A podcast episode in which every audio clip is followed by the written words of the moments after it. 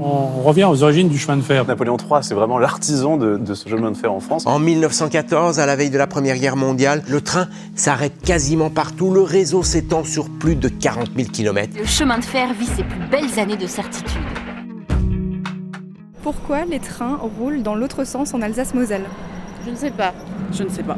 J'ai déjà entendu la réponse, mais je me rappelle plus pourquoi. Parce qu'ils ont été construits euh, sous l'Empire allemand après 70. Bonjour, je suis Philippe Schwab, je suis responsable d'un bureau d'études chez SNCF Réseau à Strasbourg et je suis surtout passionné d'histoire ferroviaire. Alors je vais vous expliquer pourquoi les trains ne roulent pas dans le même sens en Alsace-Moselle que dans le reste de la France. C'est lié à l'histoire.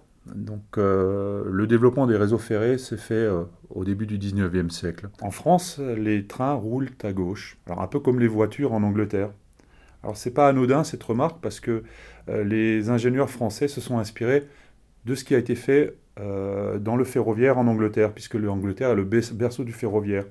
Au début du 19e siècle, pour aller chercher, euh, transporter le charbon issu des mines anglaises, les ingénieurs ont développé un réseau ferré. Et ils ont utilisé ce qu'ils avaient chez eux comme principe, c'est-à-dire la circulation à gauche.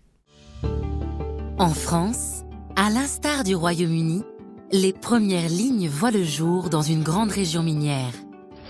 Cette naissance de notre train, l'historien Bernard Zellmeyer l'évoque pour nous. En 1823, l'ingénieur du corps des mines Bonnier obtient une concession pour construire une voie ferrée sur le territoire houillé de Saint-Étienne pour transporter ce que l'on appelait alors le charbon de terre jusqu'au port d'Andrézieux. Pourquoi à gauche À peu près 90% des humains sont droitiers. Si on prend l'exemple des chevaliers ou des cavaliers, pour se déplacer, il était plus facile donc de mettre l'arme à gauche et de la prendre avec sa main droite, et donc de combattre un assaillant qui viendrait à sa droite. Donc il fallait bien circuler à gauche. Ils ont utilisé ces principes-là pour leur monte ferroviaire. Les Français s'en sont inspirés puisque n'avaient pas de base, ils s'en sont fortement inspirés, et donc le développement et la circulation en France très connoté de manière anglaise, circulation à gauche. Alors dans les trains à vapeur, généralement il y avait deux personnes, un mécanicien, celui qui est chargé d'assurer la conduite du train, et un chauffeur, celui qui charge le charbon dans la, chaudière. Alors on va parler du mécanicien. Le mécanicien, comme le reste de la population, je l'ai déjà dit, est à 90% droitier. Donc pour manœuvrer les équipements qui sont à bord, il fallait qu'il garde sa main droite à disposition dans la, dans la cabine. Et lui, avec sa tête, il pouvait regarder dehors, observer la circulation et observer euh, les signaux qui lui sont donnés pour sa bonne marche. Alors il fallait surtout qu'il n'ait pas d'autres trains croiseurs à cet endroit-là, et donc ça explique aussi, pour part, pourquoi on roule à gauche en Angleterre. Alors l'essor du ferroviaire euh, s'est fait principalement au milieu du 19e siècle. Hein. On parlera des dessertes qui ont été faites sous Napoléon III. Euh, les grandes radiales en partant de Paris qui vont desservir les régions, et en l'occurrence l'Alsace. Donc euh, on a déjà un gros réseau qui est mis en place à cette époque-là.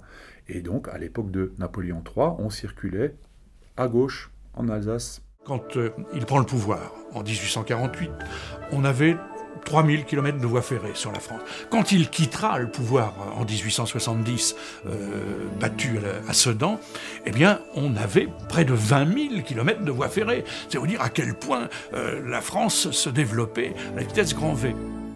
Arrive la guerre de 1870. Euh, la France perd cette guerre. Et donc, au traité de Francfort, l'Alsace-Moselle est rattachée à l'Empire allemand. Va se passer un gros chamboulement pour les réseaux ferrés et pour l'administration en général de, cette zone géographique. L'administration des voies ferrées Alsace-Moselle va décider d'appliquer ce qui se fait dans le reste de l'Empire.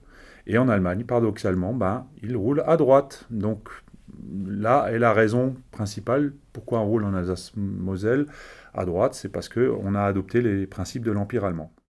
Il faut se souvenir qu'à cette époque-là, le développement économique de notre région va être fort.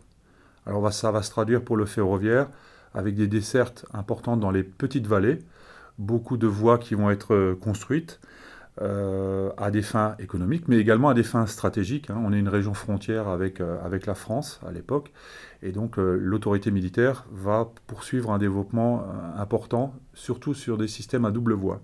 Alors ce que je voulais préciser, c'est que la circulation à droite ou à gauche, elle se passe sur des voies des doubles voies. Voie unique, ça n'a pas d'importance. Et il y a également un développement vers le reste de l'Empire, bon, par la traversée du Rhin, euh, des grosses constructions euh, d'infrastructures ferroviaires à ce moment-là. Circuler à gauche en France et circuler à droite en Alsace-Moselle va nous imposer des contraintes, surtout à proximité des frontières.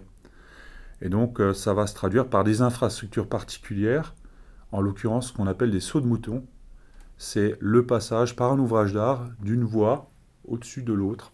Donc on va retrouver ces sauts de mouton actuellement à Sarrebourg, à côté de Sarrebourg. Il y en avait à la sortie de la gare de Mulhouse à Tsilisheim et également à Mutzig. Donc ces sauts de mouton existent encore, vous pouvez euh, les constater, sauf à Tsilisheim où restent des infrastructures, mais euh, on sort maintenant à la mode française de la gare de Mulhouse pour aller vers Belfort. Après la guerre de 14, en 1918, on aurait pu se dire qu'on revient au standard français sur notre réseau Alsace-Moselle. Mais euh, le bilan a été fait, bilan financier, et qui s'est avéré euh, énorme. En cette période après-guerre, il y avait peut-être d'autres priorités à, faire que d'investir dans un réseau ferroviaire et de mettre à niveau. Donc le choix a été fait de conserver les installations et de conserver euh, les équipements. Les sauts de moutons sont, sont restés en place. il aurait fallu quand même travailler sur la dépose de ces sauts de moutons, travailler sur la signalisation ferroviaire qui est au sol, donc remplacer tous ces équipements, les déplacer de l'autre côté, ça aurait été un, enjeu énorme avec un bénéfice faible. Alors de nos jours, on est encore impacté par ce mode de fonctionnement, par ce mode de circulation. J'en prendrai pour exemple euh, la ligne à grande vitesse, LGV Est euh, européenne, ben, qui arrive à Vendenheim et euh, dont le raccordement au réseau classique, donc le réseau qui euh, est à hauteur de Vendenheim, se fait au travers d'un saut de mouton. On peut aller d'ailleurs voir les ouvrages d'art qui sont en place et qui font ce croisement à l'extrémité de la LGV. Maintenant, vous savez pourquoi on roule à droite en Alsace, comme les voitures sur la route, et vous regarderez votre chemin de fer d'un œil un petit peu différent.